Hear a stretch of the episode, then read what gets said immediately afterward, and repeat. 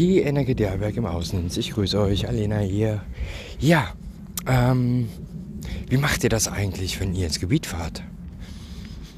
Geht ihr da auf gut Glück hin? Oder schaut ihr euch das Gebiet vorher an?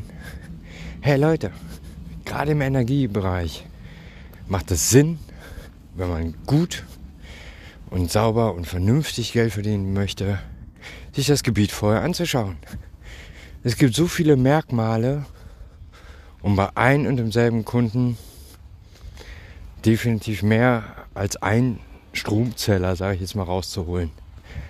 Macht euch darüber mal ein bisschen Gedanken. Schaut auch euch das Gebiet mal richtig an. Geht auf Google Maps, geht auf Satellitenansicht und schaut nach, wo kann ich heute arbeiten und wo kann ich morgen arbeiten. Und wechselt nicht jeden Tag das Gebiet. Ist nur ein kleiner Tipp am Rande von mir.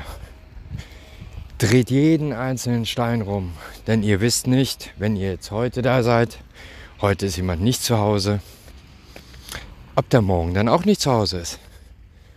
Jeden Kunden, den ihr nicht antrefft, kann ein potenzieller Kunde von morgen sein. Dementsprechend bearbeitet dein Gebiet effektiv sauber und effektiv. Vorteil ist auch, umso länger du in einem Gebiet bist, umso öfters wirst du auch gesehen. Frei nach dem Motto, gesehen und gesehen werden.